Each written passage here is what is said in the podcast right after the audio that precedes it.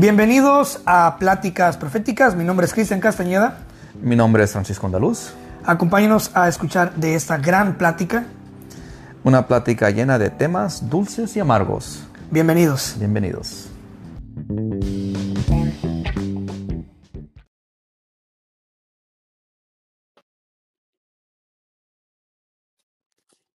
Hola, Cristian.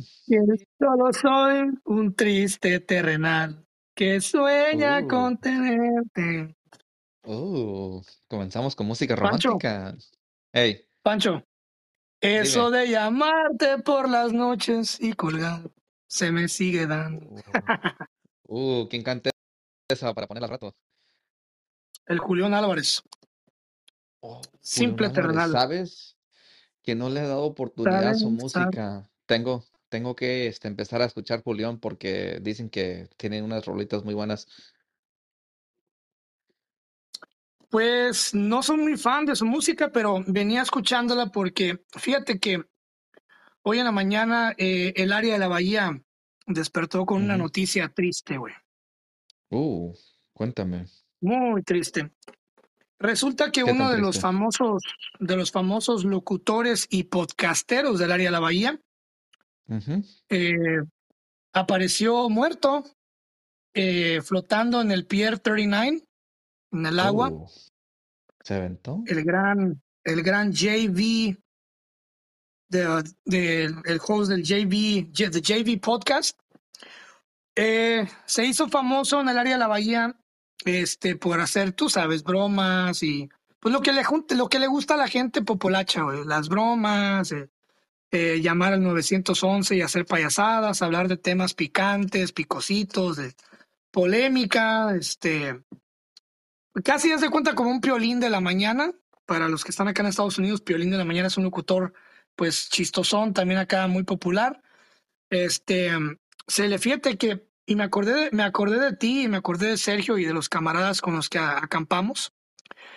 Este vato se le detectó la, enfer- la enfermedad de Lyme disease, que es la enfermedad que te pega cuando te pica una garrapata de venado. Uh, Y el güey no se la, no se la detectó a tiempo, aparentemente en el verano, eh, hace unos meses, eh, bueno, en el verano pasado, técnicamente el güey fue a, le gusta mucho, pues hacer, pues tú sabes, caminatas. Aquí en San Francisco hay mucho bosque, hay muchas oportunidades de hacer caminatas. Y este, en una de esas tantas trails, caminatas, pues le picó una garrapata de, de venado y pues poco a poco se le fue infectando en la sangre, este, y ya pues se dio cuenta de que tenía algo mal con él cuando empezó a convulsionarse y a tener ataques y, y temblorina en todo el cuerpo. Y resulta que tenía Lyme, Lyme disease avanzado y aparentemente cuando ya es avanzado es como la rabia, que te vas a morir inevitablemente. Y este güey em, un día sale de su casa, por. sí, un día sale de su casa y le deja una, una nota a su esposa que también es parte del show. Haz de cuenta que, haz de cuenta que tú tienes un podcast, un show de la radio con tu esposa que también es locutora, ¿no? Este, Tipo Tom Segura. sí, tipo Tom Segura y Cristina Pochinski, ¿no? Del Mom's House. Y le dejó una nota de que iba a ir a caminar y que no sé qué, que cuidara a los perros y que la quería mucho y tú sabes, algo así rarón, ¿no? Y pues obviamente el güey se va desaparecido desde febrero, desde el, creo que el 16 de febrero que estaba desaparecido. Y de repente aparece el día de ayer a las 5 de la tarde flotando su cuerpo en el Pier 39, que es el, pues el pier eh, más turístico de, de San Francisco. Y pues fue muy eh, shocking para la gente de, pues de aquí de esta zona del área de la bahía, saber que pues una persona que, que tenía su podcast, que era alegre, que era cotorrón, que era muy positivo, güey, este, y que durante la pandemia se dedicó a mantener a la gente alegre y feliz, de repente, pues optó por el suicidio, ¿no? Este, las especulaciones es que obviamente se tuvo que haber lanzado de algún risco de por aquí de, de San Francisco, no del, no del Golden Gate, Mm, porque ya está lleno de cámaras. Este, Yo pensé fácilmente que hubieran, de un barco. Sí, puede ser, pero lo más seguro es que de un risco donde nadie lo viera, porque hay riscos altísimos, güey. Para acá, para el norte, cruzando el Mm, Golden Gate, llegando a Sausalito, a Tiburón, para allá para arriba, yendo como para Sonoma. eh, hay riscos, pero acantilados altísimos. Entonces, seguramente el güey, pues, eh, como no tiene solución y como era una muerte muy dolorosa, de hecho, eh, fui y busqué su podcast y escuché el último episodio donde, donde él, donde él sale. Este, y sí se nota que, que hay muchísimo dolor en su voz, que está aguantando el dolor y, y la gente, el staff, que entre comerciales se ponía a llorar del dolor. Entonces, pues obviamente ya no quiso seguir y este y nada, optó por desaparecerse, por tratar de hacer su muerte lo más natural posible. Y de repente, pues la teoría es de que saltó al vacío y pues la corriente lo fue poco a poco arrastrando hasta que hasta que vino a dar acá al pie. Entonces, me puse a reflexionar mucho y dije, quiero hablarlo con Francisco hoy, porque ese pudo haber sido tú, pudo haber sido yo. Este, es curioso, es curioso saber que de repente no teníamos este podcast y ahora lo tenemos y hemos hablado de, de muchas cosas personales, nos hemos divertido y, y está cabrón, güey. Y como a ti y a mí nos gusta andar en las montañas y más a ti que a mí, este, es, es, es o sea, las probabilidades son, son altas de que algún día, Dios no lo quiera, nos pueda pasar algo, nos traiga un puto oso, o, o, no sé, pero me puse a reflexionar y y, y, fue muy relevante conmigo y con nosotros porque obviamente somos podcasteros, o sea, estamos teniendo, tenemos un pequeño, una pequeña, eh, un pequeño radio, ¿no? Una pequeña radioemisora y, y hasta dónde, Francisco, estamos dispuestos a ocultar el dolor y el estrés y todo para darle a la gente lo mejor, ¿no? ¿Tú qué piensas de todo esto? Pues hay poquitas, hay unas cosas que desenredar hay que desenredar de que si no le hubiera pasado el accidente de la enfermedad que le pegó porque anduvo en el campo y tardó para diagnosticarlo, ¿qué tal si no hubiera pasado de eso? Si eso fue el, el catalizador, eso fue lo que lo llevó a hacer eso, si no se enferma, porque nosotros podemos juzgar y decir, yo nunca haría eso, ¿verdad? Eso es, es, bárbaro. Eh, para mí es bárbaro. Si estás joven y estás saludable, cuando una persona ya está mayor y está sufriendo mucho, el, el, el eutanismo, eh, no, no se ve tan mal cuando las personas deciden terminar su vida. Y, y es, es eso sí un tema en, en, Canadá, que en Canadá ahorita ya los doctores, con dos, con la firma de dos doctores, ya el, gobierno te da el permiso de que te, te hagas check out, de que te, te, te vayas. Pero aquí mi pregunta sería, pues, Chris, de que si, que si no hubiera pasado esa enfermedad, si él hubiera sido con su vida. Entonces, son accidentes graves. Yo pienso que el monte y salir a excursión tiene muchísimos problemas y uno de esos es, es este, toda la vida salvaje, silvestre, los, los arroyos, el frío, perderte, caerte, quebrarte un pie, una víbora, mm, ¿qué más? Este, personas locas, porque también existen. Eh, un poquito de todos los riesgos, ¿verdad? Entonces, este, pienso que los valen, los valen porque es algo, es un neto saludable, pero sí hay, quizás hay cierta melancolía en esas personas que aman tanto la naturaleza. Hay un dolor, ah, quizás estamos tratando de escapar de algo, no sé. En mi situación, yo siento que para mí me da paz, me relaja, salgo estresado del trabajo y lo primero que hago y que más me calma es caminar caminar en un, en un lugar y ya viendo los olores, escuchando los ruidos, me pierdo y, se me olvida todo el estrés. Entonces, para mí ha sido como sanación y, lo ocupo, lo ocupo en mi vida casi del diario. pero no sé, Chris, es un tema clásico de que si es más cobarde, que si, que si puede justificar como cristiano, yo siempre en mi mente lo he visto como algo malo, el suicidio, y se hubiera esperado y hubiera aguantado y hubiera agonizado, y hubiera enfrentado la, enfermedad porque no, no, no, estaba en él quitarse su vida, pero... Eh, dice, obviamente dice... Es, eh, dogma, es dogma mío, es, lo, de, claro. no, no, no, yo te entiendo, güey, porque mira... Arriesgado. Desde, desde el lado metafísico, desde el lado metafísico, la metafísica también condena el suicidio. Básicamente todo condena el suicidio. La metafísica también no, no lo condena en el hecho de que, ah, no, sino que suavemente te dice que eh, si tú condenas, si tú, perdón, si tú te quitas la vida, es como rechazar el regalo divino de Dios, ¿no? Es como, es como rechazar ese regalo que es la vida, es como rechazar a Dios, ¿no? Por ende, porque dices, ya no quiero esto, o sea, te, te quitas, te eliminas a ti mismo del juego por las condiciones eh, que, se dieron a tu alrededor, que a lo mejor eran parte de tu avance, ¿no? Entonces, al cortarte tú, al, tomar esa decisión y a eliminarte a ti mismo, según la metafísica, eso trae ciertos achaques en tu evolución espiritual, en las futuras vidas o, dimensiones, qué sé yo, ¿no? Entonces, eh, aquí, más aterrizado al área, al área de lo que es pues lo, lo humano, lo, lo, en este lo momentáneo es, imagínate, y es que solamente la gente, la gente sabe lo que hay dentro de su casa, güey, ¿sí entiendes?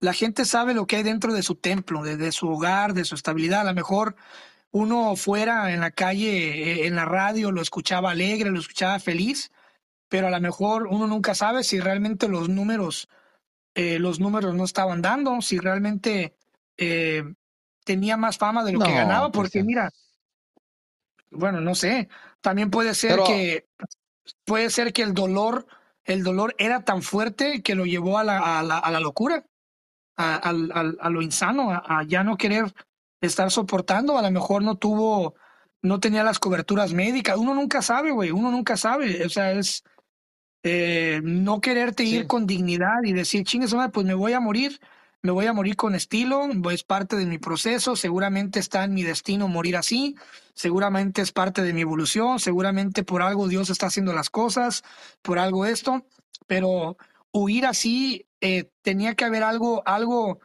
pues no sé, a lo mejor él ya era, ya traía depresión desde antes, pues uno tiene que ser. Chris, porque, porque si estás enfermo y es incurable algo y te causa también psicosis o, o te causa problemas neurológicos, ya, ya te daña tu cerebro, el parásito, si es este eh, y, y suelta huevos y hay personas que se mueren por, por parásitos en las aguas o cuando van a, a lugares salvajes. Entonces, no, no, no sé, Chris, pero él, el dinero y los problemas de dinero no importan porque te imaginas ser un podcaster, tú subes un, un, este, un GoFundMe y te apuesto que, que salen mm, miles de personas a, a, a darle billete. Entonces, yo, yo creo Claro, que, que ya venía esa depresión. Pero es triste, Chris, es triste, la vida sigue. Ah, no sé, nu- nunca he estado yo cerca de eso, Chris. Estuve una vez y no sé si lo conté, si quieres te cuento. Lo, la única vez que yo estuve cerca de hacerlo, que lo en consideré. serio. Sí lo iba a considerar una vez Solamente como fue como un pensamiento o sí, sí como físicamente te brillaste a decir, ¿sabes qué? ¿Qué tal si brinco de esta madre?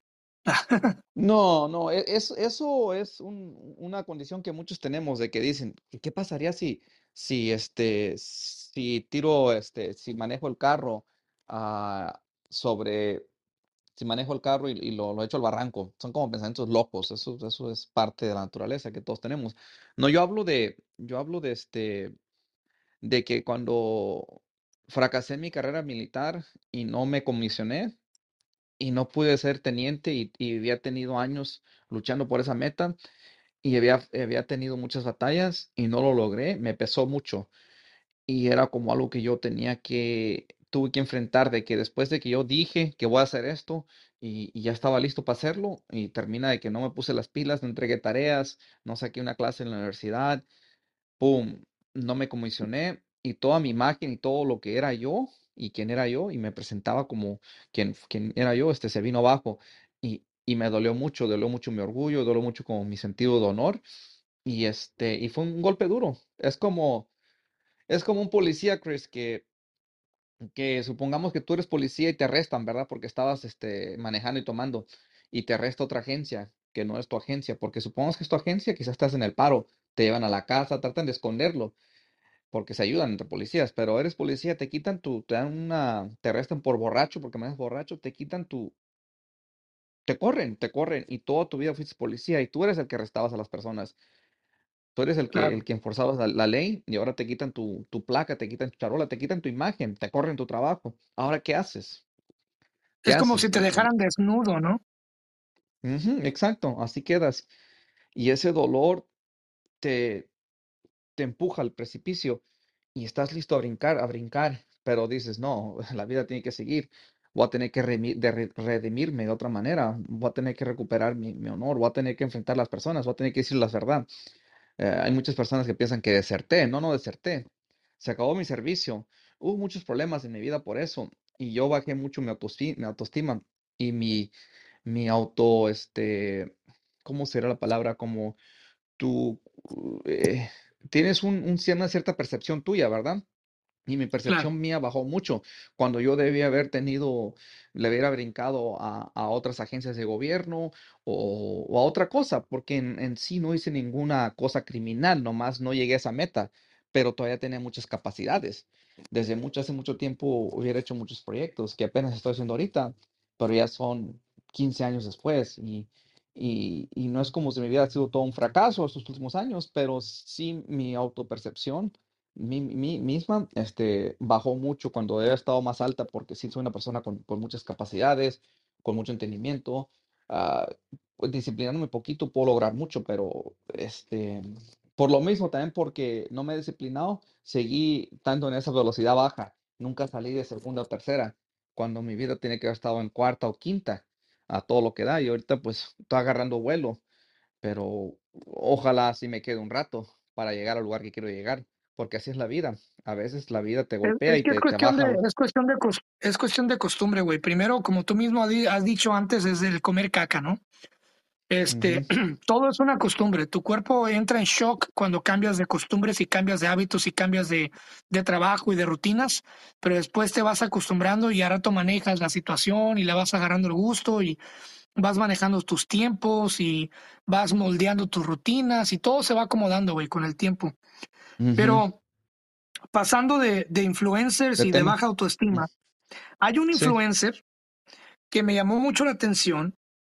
Te etiqueté en un video y, ay, yo no comparto cosas con groserías, Cristian.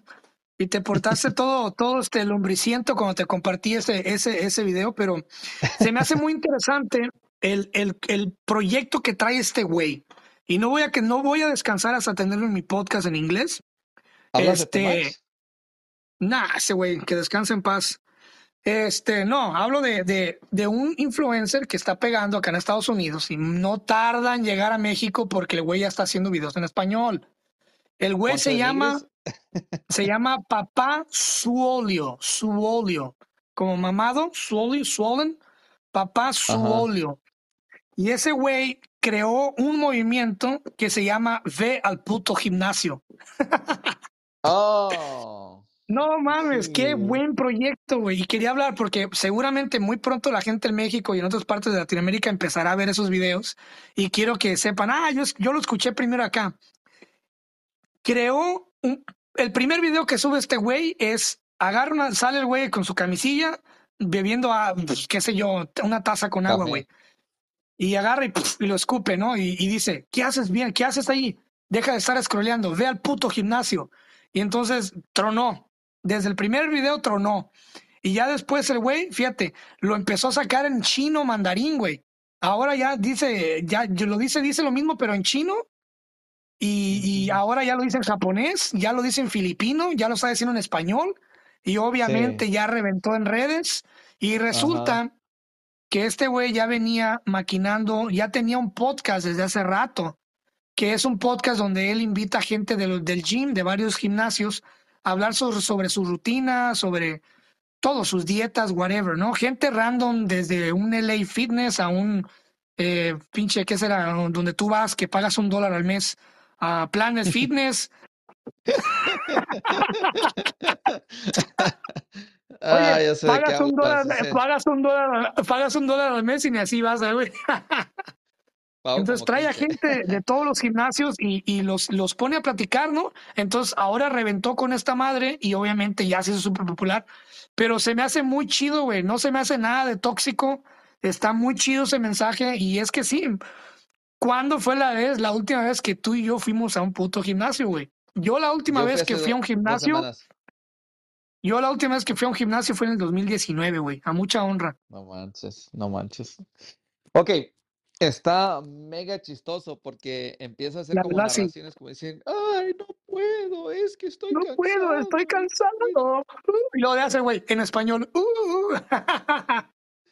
Sí, sí, sí, me- se me causa mucha gracia y, y sí, este, sí los había visto en estados y, y me ha salido en mi feed, en mi, en, en mi para ti. Entonces, Muy bueno. este, pues me, me encantan, me encantan, Chris. Entonces, ¿qué te gustaría tenerlo en el podcast? ¿Y qué le preguntarías? Uh, bro.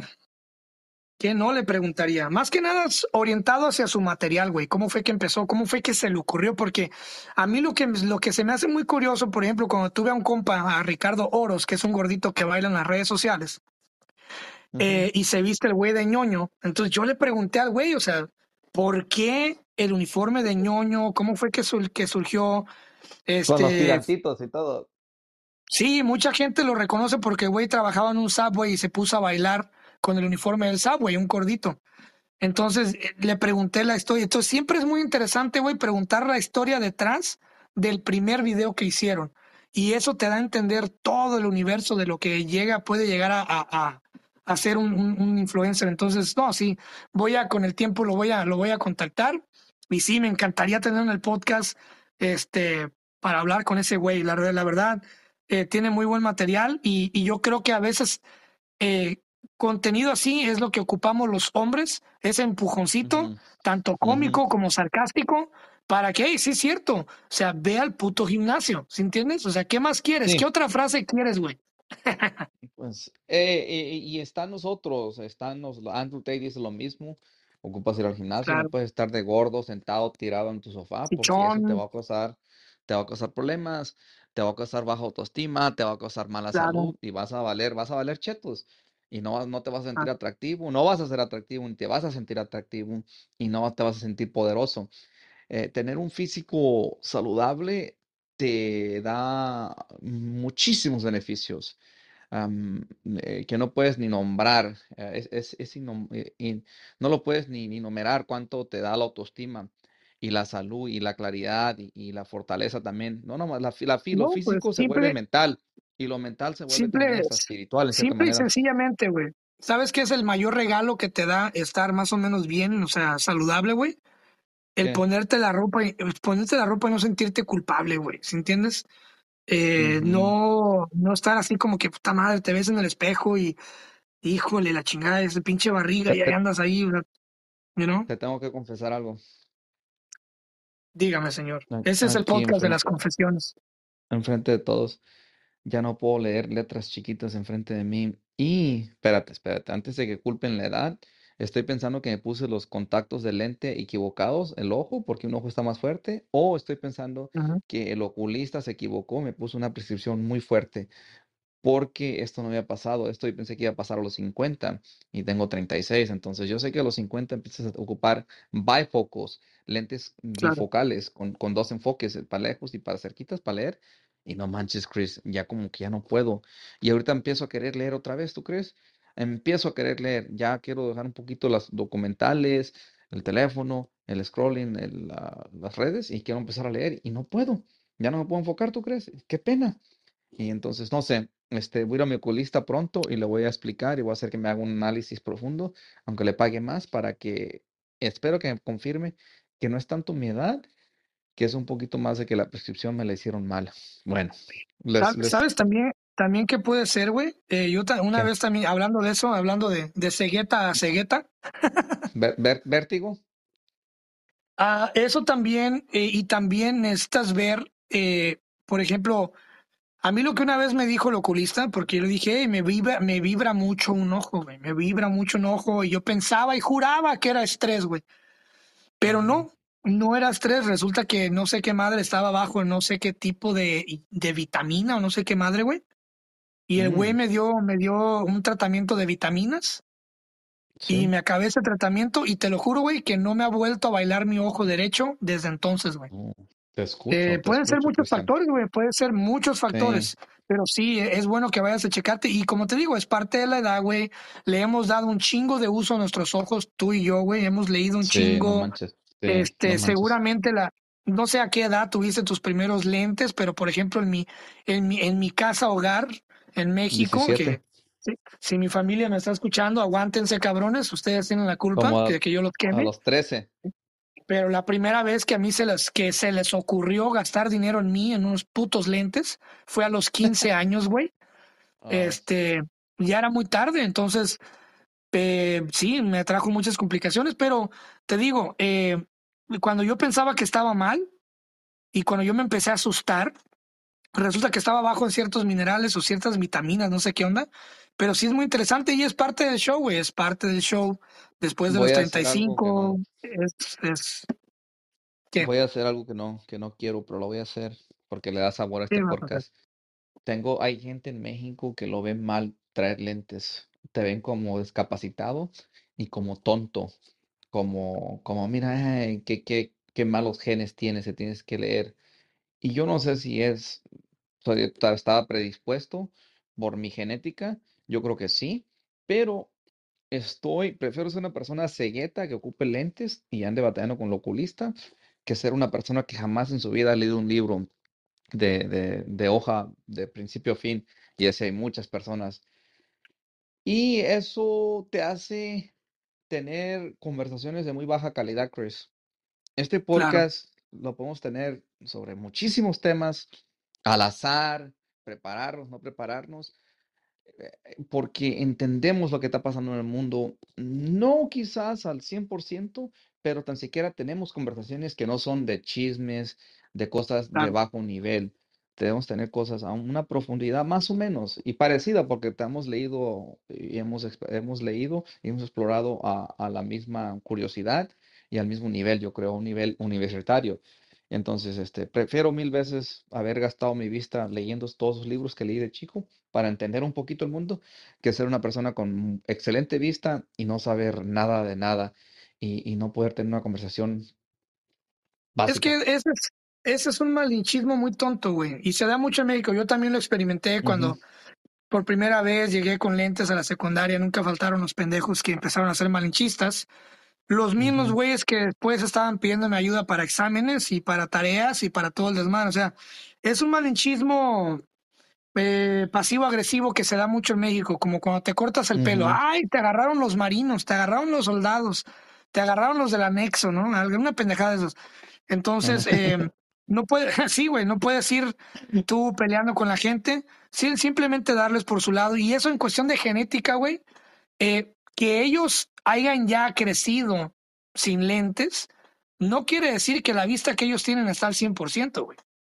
Todo Sí. mundo, si tú vas al oculista, te aseguro que tienes un ojo más débil que el otro y ocupas lentes. Ahora, que te hagas el machito y, y te hagas el muy huevudo y muy chingoncito la chingada, güey, es porque nunca te arrimaron a un, a un, a un oculista cuando eras niño. ¿ok? A lo mejor hubieras, hubieras tenido, hubieras tenido, hubieras estado más a gusto y no estuvieras este, con dolores de cabeza. ¿Cuánta gente en México, güey, no confunde la los dolores de cabeza con migraña y no es, y no es más que una, un aviso de tu cuerpo diciéndote, hey, ocupo lentes.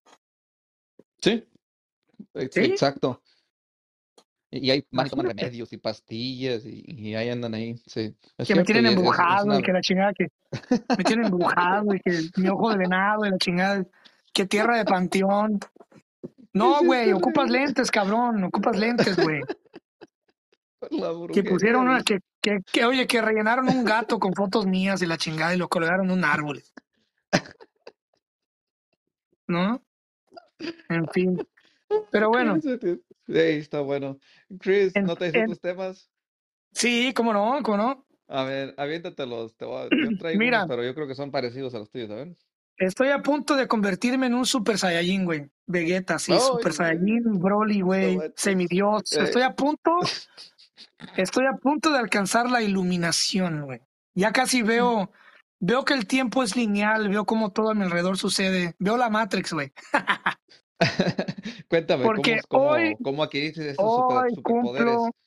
hoy cumplo orgullosamente dos semanas de rehabilitación lejos de TikTok y me siento un ser nuevo, me siento un ser distinto, cabrón, hasta bajé de peso, me veo más joven, güey. ¿Qué, qué, Eh, qué? amo la vida, amo a Dios, Jesús es mi salvador, amo ¿Te a mi esposa, soy el mejor esposo, soy el mejor empresario, soy el mejor podcastero, ya estoy por acabar mi novela, o sea, todo mejoró, güey, en 15 días, güey. Pero, ¿Te, ad- te adelantaste al gobierno? Porque ya lo van a tumbar. ¿Te pero, adelantaste? pero, ¿qué crees? ¿Qué? ¿Quieres regresar? Damas y caballeros, ustedes tienen aquí a una persona que, que el diablo no quiere que se aleje del mal, ¿entiendes? Cada vez que me alejo. No, no, ahí te van. Pues resulta que, de, que agarro y posteo mi último video en TikTok, que si la gente va a mi TikTok puede ver que yo subí un último video donde digo específicamente adiós TikTok, ¿verdad? Y te Se invito a que veas, y te, y te- ándale, que se hace viral, ay, puta madre, güey. Este, y bueno, anyways, agarro, desinstalo la, la- desinstalo la aplicación, ah, y me, y me libero, güey, ¿ok? Te lo juro, Francisco. No sé por qué. Lo dije en una historia de mis redes sociales, pero lo comento aquí. A los dos días de haber desinstalado el TikTok, me acuesto y tengo las pesadillas más horrendas, horrendas que he tenido en mi vida, güey.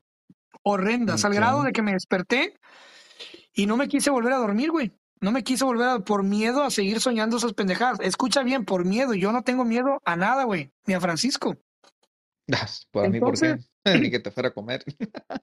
Oye, otra vez. Este, agarro y este, y me pongo a investigar, ¿no? Dije, bueno, si no me puedo dormir, voy a aprovechar ese tiempo de la madrugada a investigar, ¿no? Y ¿Investigar investigando qué? del por, investigando del por qué el cerebro tiene estas reacciones, pues resulta que el cerebro es como un drogadicto, güey.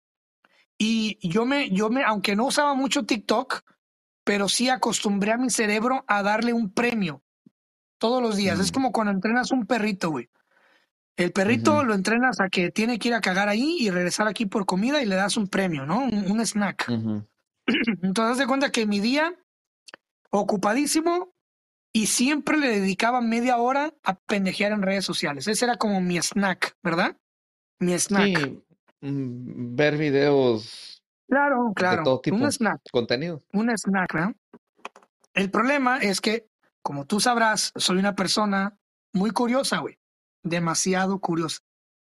Entonces empecé a investigar, me empecé a utilizar el buscador de TikTok y una cosa me llevó a la otra y otra cosa me llevó a la otra y de repente mi pinche TikTok, mi feed de TikTok parecía la dark web, güey. Me parecían pinches, este, güeyes del ISIS, me parecían pinches terroristas, me parecían demonios, me parecían pendejada y media, güey. Y ¿Qué, dije yo, qué? híjole, creo que la cagué.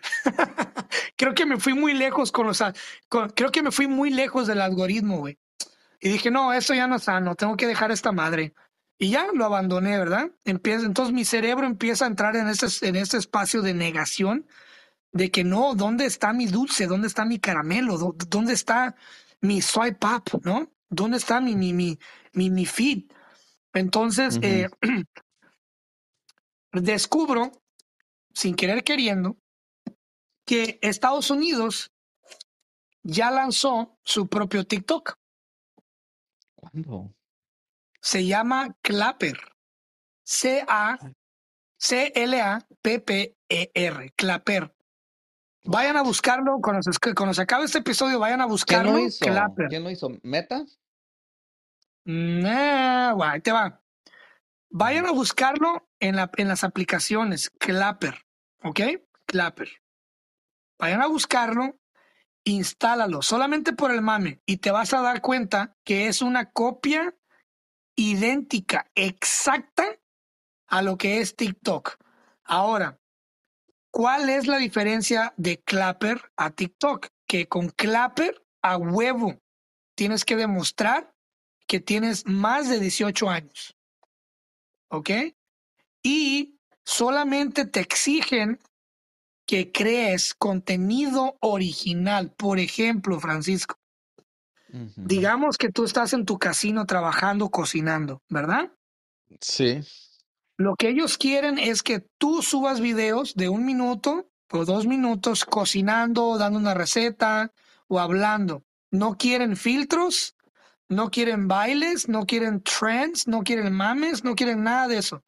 Quieren que Mm. tú seas tú mismo y subas tus videos. Y obviamente hay ciertas funciones como las de, o sea, es sumamente parecido a TikTok, pero sin todas las modas y los hashtags y los trends y todo eso. Y obviamente, como no podía Mm. dormir, dije, déjame lo instalo. y lo instalé. Mm, Y que Suéltame, subo Chris. dos, Suéltame. y que subo, Sí. y que subo dos videos que ya había subido en TikTok con los logos de TikTok, ¿verdad?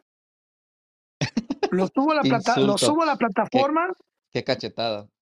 ahí te va, lo subo a la plataforma y de repente se suben los videos y me voy a ver el video que ya subí y no tiene los logos de TikTok, güey. Se los quitan. Oh, se lo quitan.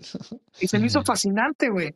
Y de repente ya tenía 34 likes, de repente 100 likes, tú sabes. Como es nueva la Déjame aplicación, entrar, ahí es muy coach. Déjame entrar, coach. Déjame entrar. Ahí es muy fácil, ahí te va, ahí te va, ahí es muy fácil, es muy fácil eh, hacerte viral porque va empezando. Pero bueno, ahora sí, ya expuse. Cuéntame qué piensas de lo que te conté, de mis pesadillas, de todo este show, cómo fue que eh, Chris. Pues me puse a jugar con el algoritmo y me pasé de lanza y empecé a ver lo que no tenía que ver. No, pues siempre me dejas con un listón de cosas de qué cubrir, de lo, de, de lo que tú expones o lo que tú, este, cuando haces tu monólogo, pero tendría que decir esto, Chris, y tú vas a estar de acuerdo conmigo y todo el mundo, de que nada le iguala a la Coca-Cola. Pepsi, no, no, discúlpame, sin disculpas, no eres Coca-Cola, Pepsi, no le Ni llegas ni siquiera, a ni los siquiera Dr. Pepper. talones. Bueno, Dr. Pepper sí, Dr. Pepper se respeta. Bueno, ya, ya, ya iba a decir que no eres lo suficientemente negro. No, no, Dr. Pepper se respeta. Dr. Pepper está en You su ain't, liga. you ain't that black. Dr. Pepper está en su liga, su- sola, pero no hay como la Coca-Cola clásica. Entonces, no hay como TikTok. Si tú no puedes hacer duetos, no puedes hacer todas las... TikTok es un producto perfecto.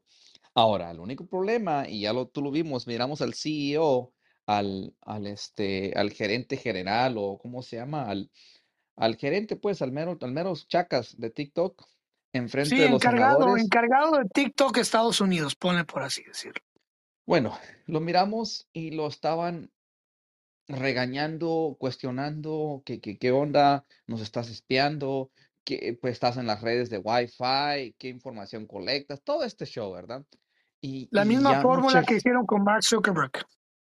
Acuérdate. con, con las compañías que las quieren este, hacer, les quieren poner parámetros. Entonces, lo que descubrimos es de que la mucha gente está diciendo, bueno, Todas las otras compañías lo hacen. Lo que pasó es que hicieron un lobby, un calva, calvataje, calvetajo, ¿cómo se dice, Chris, la palabra?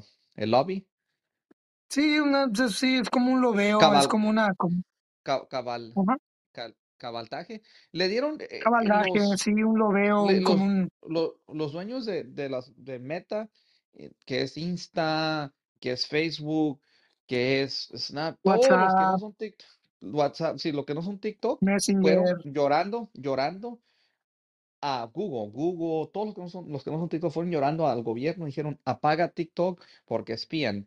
Bueno, pues todos espían, entonces andan queriéndolo tumbar.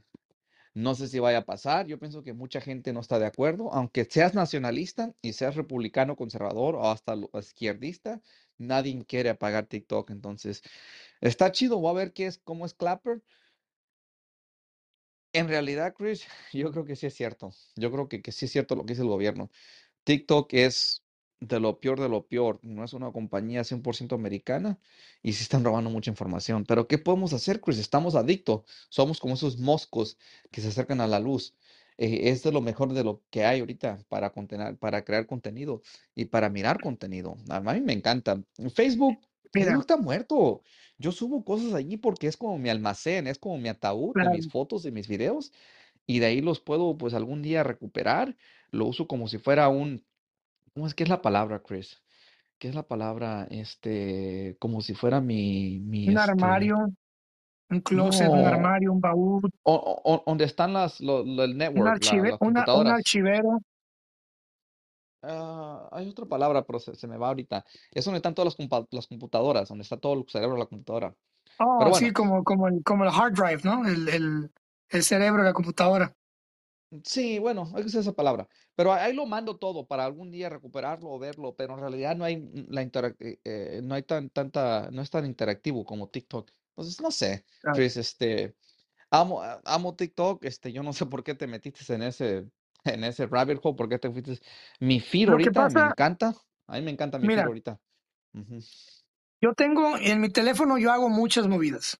Mi teléfono personal, el que tengo yo, donde tengo todo, todo, todo mis movidas, obviamente le tengo un chingo de seguridad, de antivirus, de todo el desmadre. Y me cagué de risa ayer porque me mandan una, me mandan una notificación. Porque corrí, haz de cuenta que corrí el expediente de mi número telefónico y nomás me gusta jugar con las cosas, güey. Me gusta ver, me gusta, soy curioso, güey, ¿ok? No me juzguen. Soy un pinche, soy un niño rata, soy un, me encanta, me encanta la tecnología y me gusta ver hasta dónde puedo llegar, ¿ok? Discúlpenme. Entonces pago, pago un sistema que se mete a, a ver toda mi, toda mi identidad. Obviamente que no haya ningún flujo de mi identidad, que no, que no se esté utilizando mi identidad, mi seguro social, nada, todo eso, ¿ah? Y todo bien, y me aparece una notificación en mi teléfono que dice, hey, encontramos tu número en la Deep Web del 2013. Deseas, y ya me dan, op- me dan las opciones de que deseas reportarlo a esto, deseas a esto, y de repente me meto yo y veo la información de dónde es que se encontró mi, mi, mi, mi número de teléfono en la- en la Deep Web, y resulta que era yo. Dije, fuck, era yo mismo. Never mind. Skip. So, tú mismo ah, te has metido Yo en mismo me traqué. Yo mismo me de traqué. poca confianza, de poca confianza. No, es que se me hizo curioso porque el Cristian de 30 años cachó al Cristian de, cabrón, De 17 20. años. No, de 20, 17. sí, cuando me metí a la Dark Web por primera vez, no a ver porquería, sino solamente a conocerla, ¿verdad? Este, y me se metí, metía a mirar a, se, me se metía a mirar este, a los de ISIS mochar cabezas.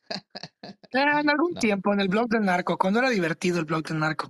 Anyways, este, sí, o sea, eh, yo mismo me autodescubrí, entonces siempre me ha gustado estar empujando los límites. Entonces, cuando yo me meto y me obsesiono con el algoritmo, de los algoritmos y cómo funcionan, obviamente empe- empecé a, dije, no, eso es lo que estoy, esto es lo que ve una persona normal, pero quiero ver qué es lo que mira una persona enferma, ¿no? Entonces le di, pa, pa, pa, pa, pa, pa, y dije, oh, sí, esta madre, o sea, aquí hay en TikTok es, es una porquería, ¿eh? O sea, solamente falta es, es- escarbarle poquito y olvídate. Y lo mismo va para los Reels, para los Reels en, en, en, en, en Instagram. O sea, solamente basta. Fíjate lo fácil que es, güey. Y ya con eso cierro este tema. Lo fácil que es descubrir el basurero de las redes sociales, tanto de Instagram como de Facebook, como de WhatsApp, Telegram. Eh, y a ver si no me cae el FBI ahorita a la casa, güey, mientras digo esto. Fíjate lo fácil que es, güey. Háganse un día por, nomás por hueva, por mame, no tengo nada que hacer, tengo libre una hora, ok. Hazte un día una cuenta nueva. Primero empieza con hacerte un correo nuevo. Hazte un correo nuevo en Gmail, no sé, franciscoandaluz.gmail, franciscoandaluz a gmail.com, ¿verdad? Haz una cuenta nueva. Ya que te haces esa cuenta nueva, métete a Instagram y hazte un Instagram con esa cuenta. ¿Ok? Y ya que te metas a Instagram inmediatamente, antes de que le des like a algo, antes de que hagas cualquier cosa, métete a tu buscador, lo que te aparece en tu buscador. Y vete al primer reel que te aparezca. Y sigue scrolling para arriba por 10 minutos. Y vas a ver, te aseguro que en 10 minutos, como el algoritmo no sabe quién eres, no sabe qué eres, no sabes nada, no sabe nada de ti, te va a tirar toda la basura, toda la basura que tiene, que tiene, que tiene rezagada este, en el internet. Y vas a empezar a ver puras porquerías, güey, puras tonterías, puras cosas absurdas que dices tú, ¿qué chingados es esto? Y la única razón, Francisco, por la cual tu feed, feed tiene lo que tiene es porque la gente que mira cosas, la gente que tú sigues y que te siguen, miran ciertas cosas y esas te salen como sugerencia. Pero si tú empiezas desde cero, vas a ver, vas a ver lo que es lo que es querer a Dios en tierra ajena, güey. Vas a decir, ¿qué chingados hago en TikTok? ¿Qué chingados hago en Instagram? ¿Qué chingados hago en Twitter? ¿Qué chingados hago? ¿Qué, qué hago en todo esto? Entonces, pues no sé, es interesante eh, de vez en cuando empujar los límites eh, de lo que solamente se te muestra por enfrente, ¿no? Ok, ya para cerrar el tema, Chris, ¿volviste a TikTok, sí o no? Ya dinos. No, lo tengo desinstalado, no me interesa nada TikTok, nunca saqué nada bueno de ahí. Este, Y la gente, la mayoría de la gente que me sigue son cuentas raras, incluyendo la tuya, la cuenta más rara de todas. ¿dónde es el lugar especi- dónde es tu lugar favorito entonces? Aparte de Spotify, aquí en Pláticas y el podcast este, en Insta. ¿Ahí te la, ahí te la cama, llevas o papi. qué? Bueno, mi Uh, lugar favorito, este, en redes sociales, me, me gusta mucho Instagram. Instagram siempre lo he dicho que es mi oficina. Este, ahí en mis DMs de Instagram están pláticas con futuros invitados del podcast, este, gente mandándome temas. Entonces, Instagram es mi oficina. Esa es mi oficina, mi, Mm. mi sede central.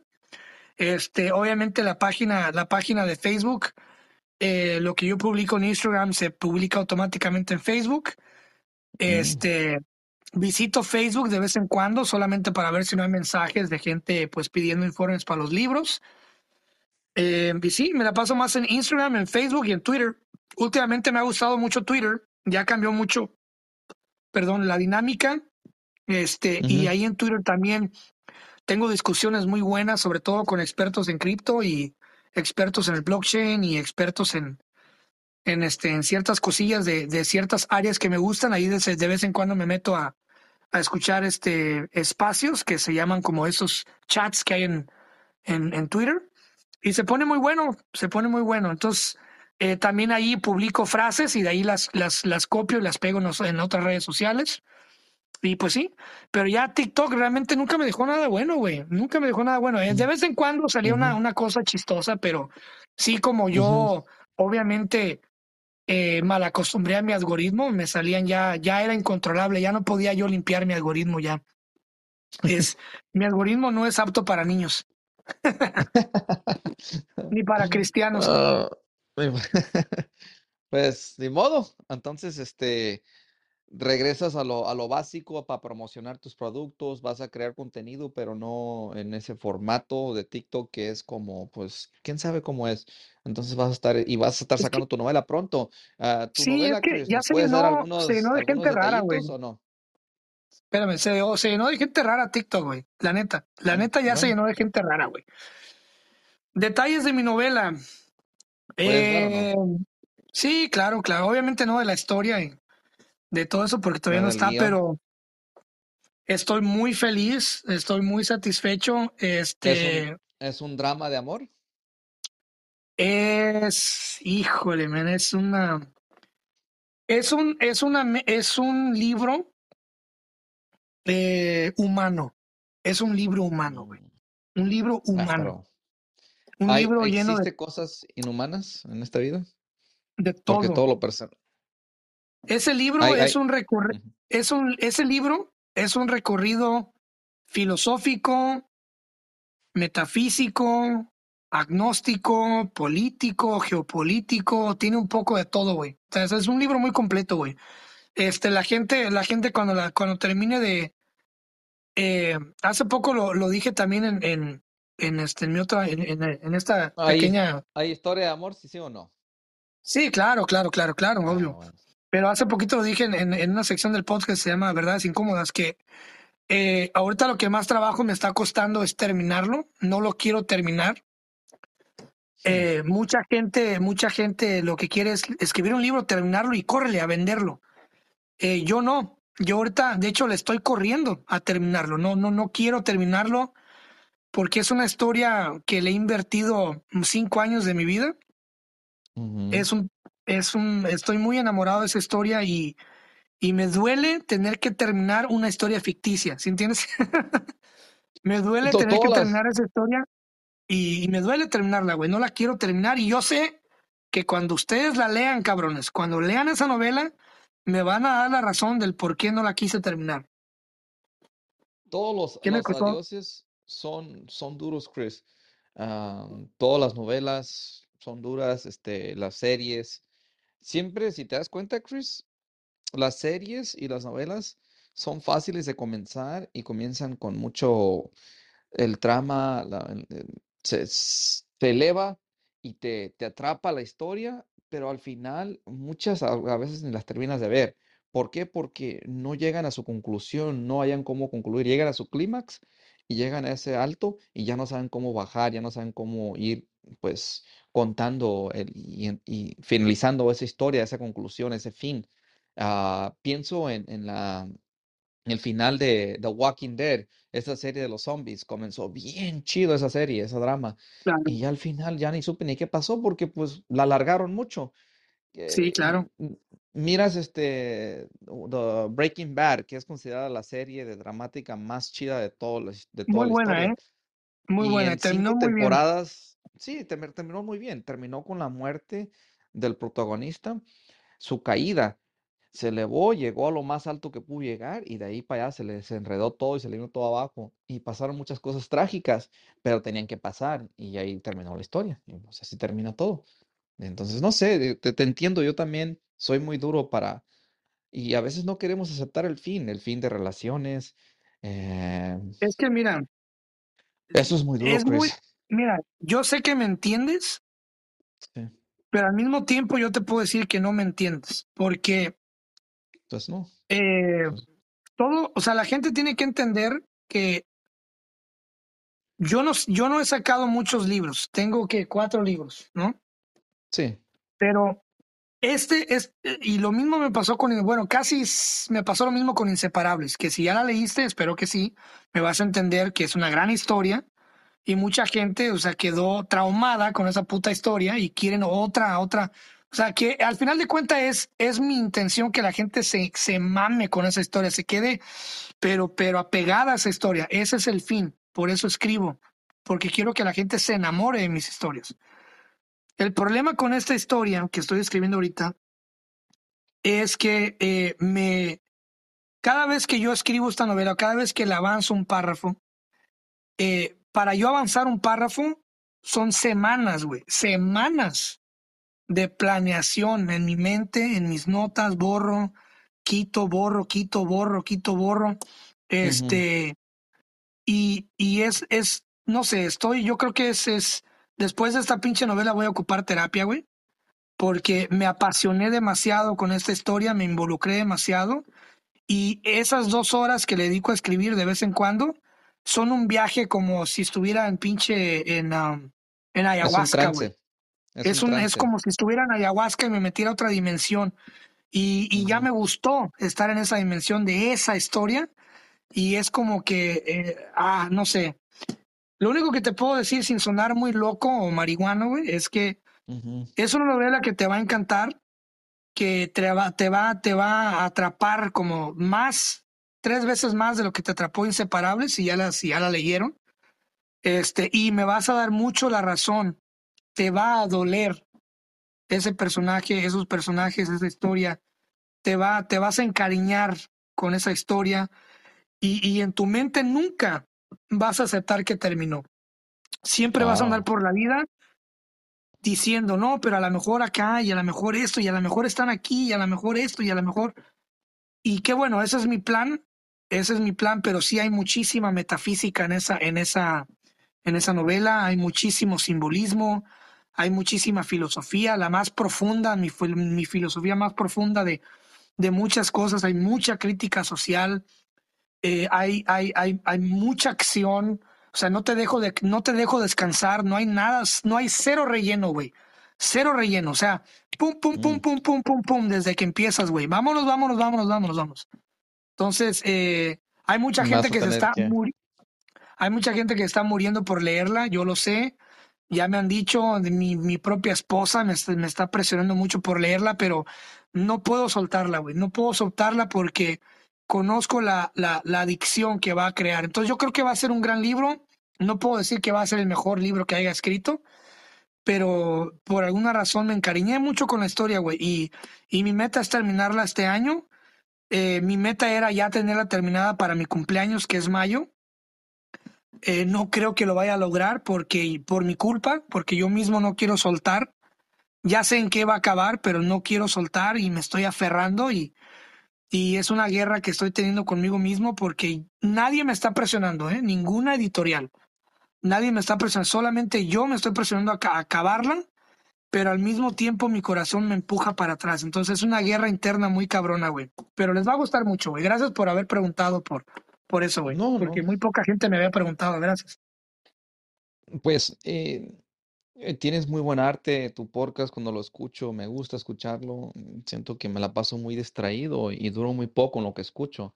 Eso es un gran problema que yo pienso que estamos pasando todos, de que no podemos tener eh, el espacio de atención más de como de unos 5 o 10 minutos y es raro eh, que algo te, te entretenga por un buen, casi siempre queremos voltear a lo que sigue. Entonces, Claro. este, estoy esperando para eso, Chris, estoy esperando para eso. Eres Sí, muy, es una novela, no es una con... novela relativamente corta, ¿eh? O sea, no es una novela grande, güey. Yo creo que si al caso van a ser 250 páginas, güey. Bien cortita, Mm, güey. Como La son bas- Inseparables, que me imagino eh, que ya leíste porque eres mi mejor amigo, pero este, Sí, ya, ya la leí. Este, son bast pero son bastantes páginas, Chris. Y es un trama y es un, es, es, es un drama, imagino que, sí, como dices tú, 250 hojas por, o sea, por ambos lados, no creas, está delgadita, porque mi objetivo es hacer libros que tú puedas leer en una sentada, güey. O sea, yo no quiero que tú pases meses leyendo un puto libro, güey. Ni quiero que pases sí. horas y horas escuchando pláticas proféticas, ni mi podcast. Oye, Este, Chris, yo, dime.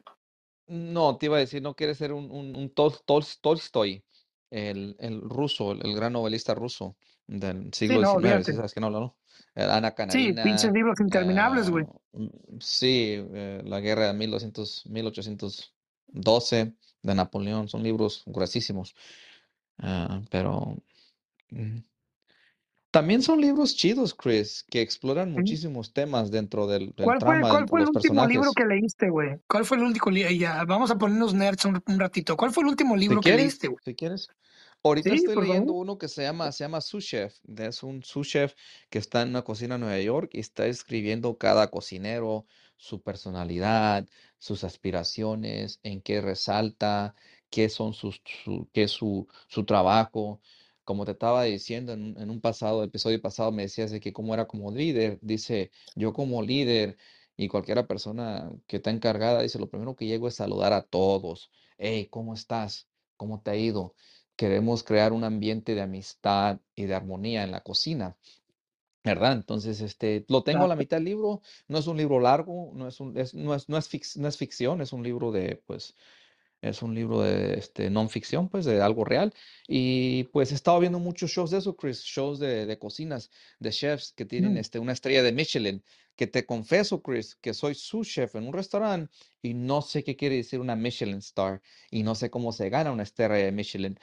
Tengo un concepto de cómo te la ganas. Me imagino que te la ganas por una organización que va y analiza tu comida y tu menú y la satisfacción de tus clientes y, y la, la excelencia en tu comida y ya te la ganas, la primera estrella y ya te ganas más estrellas con el tiempo si sigues sirviendo comida excelente y si empleas tus, tu menú y tu comida. Pero, Las, las estrellas, las estrellas Michelin son reconocimientos asignados por la guía del mismo nombre a la buena mesa, es decir, a la excelencia en aquellos restaurantes u hoteles que se destaquen por su calidad, creatividad y esmero en sus preparaciones, la valoración y limpieza en sus cocinas. uh, son Mm, interesante. varias cosas. Sí, interesante. Pero Dice, eh, las sí, estrellas Michelin no se otorgan a los chefs en sí de forma individual, sino a los restaurantes como equipo u organización. Oh, Es como si fueras un, un equipo de fútbol y Claro, empiezas a ganar copas y se te reconoce y tu copas talento te lleva a mundiales, ganar. digamos, por sí, ujú, es como ganar un- una, una una Champions copa o no mundial. sé, o, o una Copa Mundial, una Copa América, un torneo donde resaltaste por, por, por tu talento entre otros restaurantes, porque hay muchísimos. Y muchos, así como ganan una estrella, las pierden y cierran, porque el chef se retiró, porque pues entró otro personal que no son tan, no son tan, su liderazgo no está tan fuerte. Y es que tienes que ser un líder. Tú puedes tener un menú chido y todo, pero tienes que mantener esa armonía, esos egos en control. Cuando tú eres cocinero, tú tienes que tener tu ego en control, no decir, no, yo sé más que el, que el sous chef o que el chef, yo tengo más experiencia. No, el chef es un chef no nomás por su cocina y, sus, y su fineza en la cocina, con la navaja para con el menú, con los ingredientes, con su conocimiento, es un líder. y es Sí una persona que hace muchísimas cosas. sí llegaste a escuchar mi episodio de mi podcast con la chef Claudia Espinosa alguna vez. Ay, no lo he escuchado, Chris. Te lo voy a pasar. eh, La chef Claudia Espinosa es una de las, de las mejores chefs de México. Es la número, creo que la número nueve top chefs de México. Y la contacté y es una gran amiga mía. La tengo en WhatsApp y me está invitando a que vaya a Puebla a su restaurante y voy a ir pronto. La contacté gracias a su hijo, Mm, eh, que también lo tuvo en el pod, que también lo tuvo en el podcast. Y es muy interesante lo que la chef dijo en mi podcast. Te voy a pasar el link para que lo escuches, güey. Es muy interesante lo que dijo la chef Claudia Espinosa. Este, si la buscas en redes sociales, vas a ver quién es. Y pues bueno, yo sé que no me has preguntado, Chris, pero Chris, dime, va- vamos a dime, Puebla, vamos a Puebla. ¿Qué, jalas? Francisco, tú no quieres viajar conmigo. ¿Sabes por qué no quieres viajar conmigo, güey? Porque, a ver, ¿me vas a estar Porque yo soy una yo soy una persona muy disciplinada con mis viajes, muy puntual, y yo preparo todo siempre con un año de anticipación, güey. ¿Sí entiendes? Ay, No me gusta, no me gusta llegar al aeropuerto, andar mendigando asientos y que mi pasaporte está vencido y que no traigo mi identidad ni mi identificación y que no traigo calzones y que nomás traigo 20 kilos de queso y carne seca y que discúlpeme y que no vuelva a pasar y que miren la chingada. A mí no me gustan todas esas vainas, güey. A mí me gusta al estilo militar, in and out. Pam, pam, pam, pam, pam, vamos a lo que vamos. Y que, espérate que quiero tomarle foto a este cerro y a este atardecer, porque tengo autismo. Espérate que quiero hacer esto, espérate que quiero acá, na, na, na, na, na, na. A mí me gusta todo bien, traseadi- bien trazadito, papá. No, no quiero yo andar ahí que no me alcanza para el taxi y que préstame y que na, na, na, na, na, na. Por eso, yo nomás te digo que no te conviene viajar conmigo. Si un día vas a viajar conmigo, tienes que, ahí te va, ahí te va. implicando que no tengo dinero, no tengo pasaporte, soy indisciplinado, eh, quiero hacer lo Y que no traes quiero calzones, güey. y, Y que no usas y, calzones. La gente debe de saber en este podcast que Francisco Andaluz no usa calzones. y tengo síndrome de Down o autismo, ¿cuál de los dos? O Los dos, los combinados. Los dos. Mira, yo te digo una cosa. Francisco. Yo, Francisco, yo te llevo oye, hasta el fin del, yo te llevo hasta el fin del mundo, güey. Pero si tú vas a viajar conmigo, tienes que ceder todos tus derechos de identidad, de nombre, y tienes que ceder todo. O sea, tienes que dejarte manejar por mí, güey. Por mí. Nada de que andar opinando, güey. Tú déjate ah, manejar por. Hey, es lo que yo les digo a mis. Es lo que yo le he dicho, lo que les decía a mis novias y ahora le digo a mi esposa. Tú solamente ponte bonita y déjate querer. Mm. Yo me encargo del resto. ¿Quieres que, quieres que sea, quieres que sea tu títere o cómo? Tú nomás ponte títere, bonita, tú ponte bonita y déjate querer, güey. ¿Entiendes? Uh, está bien, Chris. No, este, ya fuera de, de relajo, Cristian, este, me encantaría, me encantaría ya contigo, sin ti, sin ti, ir a conocer la Ciudad de México y Puebla, que no está muy lejos, de- está como al norte, no sé, para allá, ahí cerquitas en la vecinidad de, de la metrópolis de, de, de CDMX, y, y ir a su restaurante, conocer esa riqueza de la comida mexicana, la gastronomía mexicana, que, que es, es, es Y yo variada. le dije, Tengo ganas de probar el chile relleno, Chris, disculpa, con, con este, la crema blanca. ¿Cómo se llama el platillo? El nombre del platillo, porque. Y le echan granada arriba el también. chile, ¿Sabes el chile hablo, en no? nogada, chile en nogada. Ese, en nogada, ese, ese. Le yo le pedí a la chef Espinosa, a la chef Claudia Espinosa, que cuando yo fuera a Puebla quería que me hiciera unos frijoles refritos con chicharrón. Mm, Y ella me dijo que me iba a hacer los frijoles refritos con chicharrón más ricos que he probado en mi vida. No le pedí mm. chile en nogada, nada, nada. Yo le dije, quiero unos frijolitos con chicharrón y mantequita de puerco y quesito No, fresco pues, y crema. para eso te llevo a mi rancho, allá a La No, no, Mata, no, a no. Matepec. Pero que te los haga, oye, que te los haga la chef Claudia Espinosa, güey, es otro pedo, Ah, güey. ¿sí pues, pues te los puede hacer mi tía. Y Sí, claro, pero pero es nomás para que sepan que yo soy bien Eh. humilde en cuestión de la comida. Yo a mí me gusta lo Ay, tradicional, pero bueno, cálmate, cálmate, López Obrador, porque comes en fonditas y eres humilde. Cálmate, por favor. a huevo, sopes gordos a con, con taquitos dorados, arroz blanco. tlayulas, como se llamen. ¿Qué, qué es una tlayula, Chris? Ni sé, Las tlayulas son vergüenza. oaxaqueñas, güey. Las tlayulas son oaxaqueñas. Por favor, Una no me faltes el es- respeto. No me falte ese respeto. Más una cachetada como, como con Yañez, Salvato. Ándale, me da muchísimo el coraje, dice. No, las tlayudas son, son oaxaqueñas con chicatana, que son las hormiguitas, uh, sabrosísima la salsa de chicatana. Olvídate. las has probado. ¿Por qué estás hablando cosas que no sabes? He probado, he probado las chicatanas, la salsa de chicatana, y he probado los, los charoles también. He probado los, los gusanitos de maguey. He probado más comida mexicana de lo que tú te imaginas, güey. ¿Has comido los estos grillos, cómo se llaman allá en México? Saltamontes, así dorados. Sí, señor, los he, los he comido. Los también los gusanos de maguey, las chicatanas, las hormiguitas oaxaqueñas encima de la tlayuda con frijoles y, y queso oaxaqueño. Claro que sí. Oye, Chris, ¿qué, qué te A mí me encanta la una, comida. una, peda con mezcal en México, Chris? Así que quedemos trozados, Mira, trozados. yo ¿Qué siempre, yo la siempre, yo siempre he tenido un sueño que es de llevarte, obviamente, al, al equipo de pláticas, pláticas proféticas, que es Sergio, tú, mi mujer y yo, ir los cuatro A Oaxaca, a la Guelaguetza, güey. Uh, Tengo muchas ganas de que vayamos a la Guelaguetza a comer tlayulas, a comer eh, chicatanas y andar allá en chinga, güey, en la Guelaguetza. Pero el único, el- mi única preocupación es que no vayas, güey, que no llegues a tiempo, que me quedes mal. Ya no, sabemos no, qué hacer, güey. Ya me estoy arreglando, ya estoy corrigiendo mi vida, ya estoy, ar- el barco le estoy dando su curso correcto. Ya el timón ya lo tengo bajo control, le estoy dando vuelta para que no chocar con el, con el iceberg de la vida. Ya Tenemos, ves que tenemos fe en el, ti. el, el Titanic nomás ocupaba que lo guiaran un poquito más para la izquierda y no chocaba con el, con el Pero hielo. la gente, Así. la gente tiene que saber que yo, a mí me encanta la comida, güey. La comida mexicana, la comida en general, a mí me encanta tragar. Entonces yo he probado, he tenido la gran oportunidad y la gran bendición de probar mucha comida mexicana de varias partes de, de México. Y la ahí verdad siempre ha sido, ha sido la mejor inversión, güey. La mejor inversión que he hecho en mi vida es probar comida típica mexicana, ¿eh? típica prehispánica. Muy rico, güey. La sopa de tor- la, la sopa de tortilla, muy famosa, muy buena. La sopa azteca, buenísima.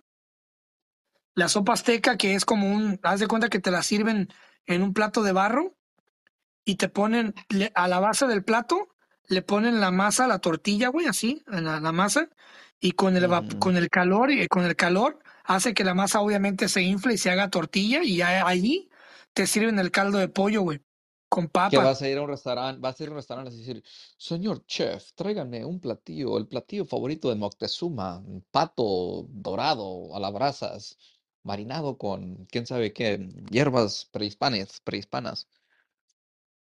No, pues los, los aztecas comían mucho puerco, güey, el jabalí, mucho jabalí. El jabalí era El, ja- riquísimo. ¿Has, pro- jabalí. has probado el jabalí? Ay, qué vergüenza, porque en la sierra hay ba- bastante, y imagino que Muy sí, rico. pero, pero ya guisado, y, y estaba rico, sí, pero me gustaría Ujú, probarlo más. Me gustaría matar uno yo, ujú. pelarlo, eh, destazarlo, sh- butcher it, destazarlo y, y comérmelo así, pues asadito, en un guisadito, frito como el puerco, como si fueran carnitas, pero eso está en la lista para cuando vaya Yo la, a Guerrero la última vez que probé jabalí fue frito, güey. Así como si fuera, así pues frito, como si fuera puerco frito, con arroz, con arroz, este, con arroz amarillo y este, un huevito así partido a la mitad. ¿Y qué Mm, más llevaba? Y llevaba unas tostaditas de, de pescadito. Puta madre, eso sí me tumbó como tres días, pero muy rico, güey. El jabalí es muy rico, Pues está muy rico, güey. de- Ya, ya para, para cerrar el, el podcast y el tema, Chris, este sí me hiciste recordar la, la, la narración pues de Bernard Díaz, Díaz del Castillo, el, el soldado que escribió de cuando llegaron a Tenochtitlán, ya hablando de, de lo prehispano, de que llegó y miró que a Moctezuma le traían como 20 diferentes platos a, a su servicio cada día de sus cocineros, de sus chefs. Y pues este, en esos platos había muchas aves locales y también había muchos an- animales de otras regiones de, de México claro. porque pues tenían mucho comercio con otros, con otros, este, con otras tribus. Dominaban el centro de México, pero al sur, donde estaba la selva del- de los mayas, y acá para el norte, también tenían contacto y hacían intercambio, pues. Y del tributo le mandaban muchas comidas, entonces él tenía un menú y, y muchas comidas a su disposición, como, como era el emperador, pues el, el jefe de estado de ahí de, de Tenochtitlán, la, la gran ciudad. Pero bueno, Chris, este, muy buen tema Pero para bueno, cerrar, yo, ¿eh? yo sé que, yo sé que no me preguntaste, pero ¿qué libros estoy leyendo yo? Oh, Ahorita sorry. estoy leyendo, eh, obviamente, todo lo opuesto a lo que estoy escribiendo para que no me influya en mi escritura. Estoy leyendo un libro muy interesante, güey, que se llama La psicología de la mujer, escrito por Helen Deutsch. Eh, muy bueno, ¿eh? Muy, muy bueno, güey. Muy bueno y muy profundo sobre, sobre, eh, sobre todo, todo, todo, todo referente a la mujer, desde la, desde el nacimiento, la crianza, la pubertad, eh, Mm. Todo. Muy interesante, muy profundo. Escrito por una mujer, eh, psiquiatra, doctora, PhD. Muy interesante.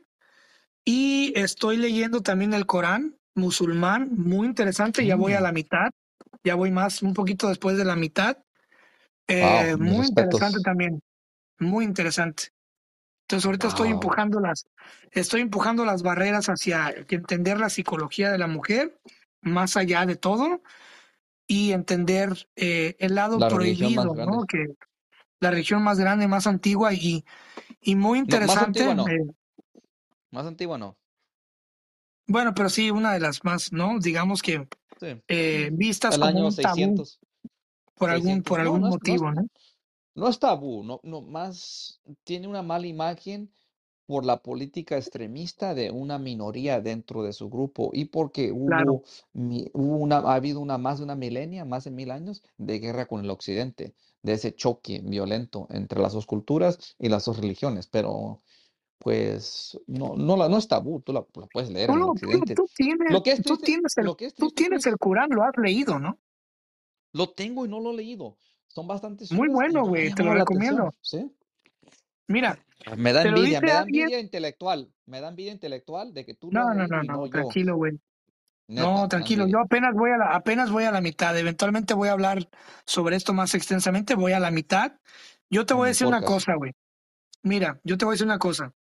Soy una persona, tú mismo, ¿te acuerdas una vez que una vez fuiste a visitarme al rancho, Sí, lo verdad? recuerdo. Bueno, bastantes veces. Y Sí.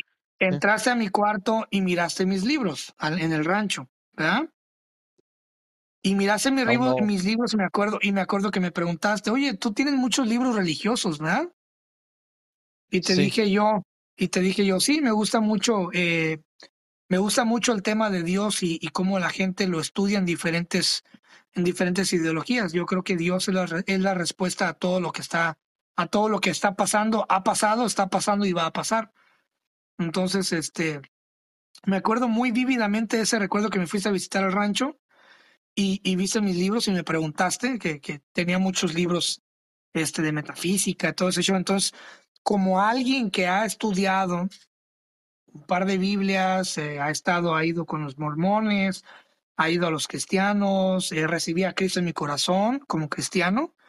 También me bauticé testigo de Jehová, también, eh, pues obviamente de bebé me bautizaron, o sea, me he bautizado en cuatro religiones, tanto Wow. mormón, cristiano, testigo de Jehová y obviamente católico cuando nací, ¿verdad? Este, entonces, oficialmente estoy bautizado en cuatro religiones. ¿Te vas a hacer o qué? este, Digo, este, ¿te vas a hacer i- islámico o musulmán o qué? no, solamente me interesa saber, aprender cómo es que es Dios visto en diferentes, me, me interesa mucho el tema, el tema de Dios, o sea, Dios es Dios, sigue siendo Dios siempre, y me interesa Sí. ver mucho cómo, cómo la idealización de Dios, ¿no? Y esta esperanza de, de buscar a Dios eh, eh, marca tanto geopolíticamente en el mundo, ¿no? Entonces es muy interesante. Siempre me ha, me ha atraído mucho lo que es Dios, el amor, eh, obviamente la metafísica me encanta, este, el budismo también, no se diga. Y ahora que ya voy a la mitad del Corán, yo te puedo decir que ahorita donde voy, todo es muy interesante y, y, y yo invito a la gente que solamente por, por, por, por nomás por, por decir que lo leíste, léanlo, está muy interesante y es otra, digamos que es como abrir la cortina hacia otro cuarto. ¿Sí Yo entiendes? voy a ser Ah, un poquito xenófobo, xenófobo, y voy a decir que antes de que vaya a salir el Corán, como una persona de Occidente, latina, si xenófobo, eres occi- xenófobo es, es, es que le tienes miedo a las chichis. No, no, no, eso no. Eso no, eso, eso- es al revés de xenófobo. ¿Qué ¿Qué significa es xenofobia? güey? Eh, no, cuando le tienes fobia a otras culturas, a otras ideas, lo que voy a decir es de que si no has leído la Biblia jamás en tu vida, ve y léela, porque porque este te vas a confundir antes de que vas a leer el Corán. No, nada contra el Claro. Corán y contra los musulmanes, pero primero ve leer la Biblia. Si tú te dices ser católico, nunca la has leído, para que primero sientas raíz en lo que tú eres, para que no fácilmente venga y te sacuda otra cosa. Pero es todo, Chris. Yo La xenofobia, es. la xenofobia, el miedo a lo forastero, es un prejuicio arraigado en el individuo y en la sociedad Ujú. dirigido al individuo, al colectivo o en ambos. Se manifiesta en su forma más leve en la indiferencia a la falta de empatía hacia el extranjero o cultura extranjera o ideologías que no sean las propias. Exacto. Y lo Muy reconozco de interesante. que es. Busquen a Dios donde sea que se sientan cómodos. Este, a mí me encanta. Yo obviamente ya leí la, la Biblia católica. Eh, una vez leí la, la leí de pasadita, la, la mormona, la cristiana y la, obviamente, más a detalle, la de los testigos de Jehová, porque obviamente Es mi padre es misma. testigo de Eh, Jehová. eh, Sí, claro, es es, es, es de testigos de Jehová mi papá, entonces la estudié más despacito. Este, después estudié libros de, de metafísica, muy interesante, filosofía, budismo, y ahora, después de haber estudiado todo eso, caigo al Corán y ahora lo único que hago es como ya tengo yo todo ese, todo ese, ese récord, ahora solamente lo leo con disfruto, lo estoy disfrutando, este, y está muy padre, está muy padre. No, no es que me, ay, me voy a volver musulmán y voy a rezar hacia la mezquita, no, sino que ahora como tengo todo este, todo este historial, ahora solamente lo disfruto. Es, es muy divertido, es muy padre, es muy enriquecedor estar leyendo algo eh, tan, tan antiguo, ¿no? Obviamente muchas de las cosas ya no aplican porque pues no estamos en el 600 antes de Cristo, ¿no? Pero es muy interesante, güey. Ah, eh, fue, se, se escribió en el año como 1650 después de, de Cristo. Pero Oh, es antiguo, no pues estamos en esa, en esa época, pero Ujú. está interesante, güey. Francisco, Sí, dime, te escucho. gracias por estar aquí, güey. Gracias por este podcast, muy chido. Hoy abarcamos un poco de todo, como siempre. Y este, ya estamos en el episodio número 67, güey. Vamos bien, Chris, vamos bien. Hay que seguir el ¿Tú curso, que crees? ¿Tú crees que vamos bien? Esa, esa es mi Yo, preocupación. ¿Crees que realmente vamos bien, Francisco? yo creo que sí. ¿Tú te sientes que estás creciendo y aprendiendo cada día?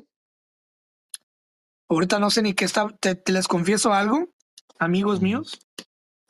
Ahorita no sé ni qué está pasando, no sé ni qué está pasando en mis redes sociales. Bueno, Estoy, estoy fuera de ellas. eso, eh, alguien más las que que controla. ver, eso que tiene que ver con tu crecimiento, Chris, con No sé, tu díganme curiosidad ustedes, por la dime tú. Tú dime tú, tú, tú con lo que estás viendo, porque yo ahorita estoy metido acá en, ahorita estoy grabando pláticas y estoy en mi novela, estoy acá en, el, en el rinconcito creativo y no estoy viendo nada más. A lo que tú has visto fuera ya de lo que está pasando en mis redes sociales, ¿crees que todo está bien? ¿Está pasando todo? ¿Te gusta lo que estás viendo con, con, con lo que se No, está el mundo, publicando? el, el, el, el mundo está hecho desastre y no No, quisimos pero yo pregunto en mis redes, güey, déjate del mundo.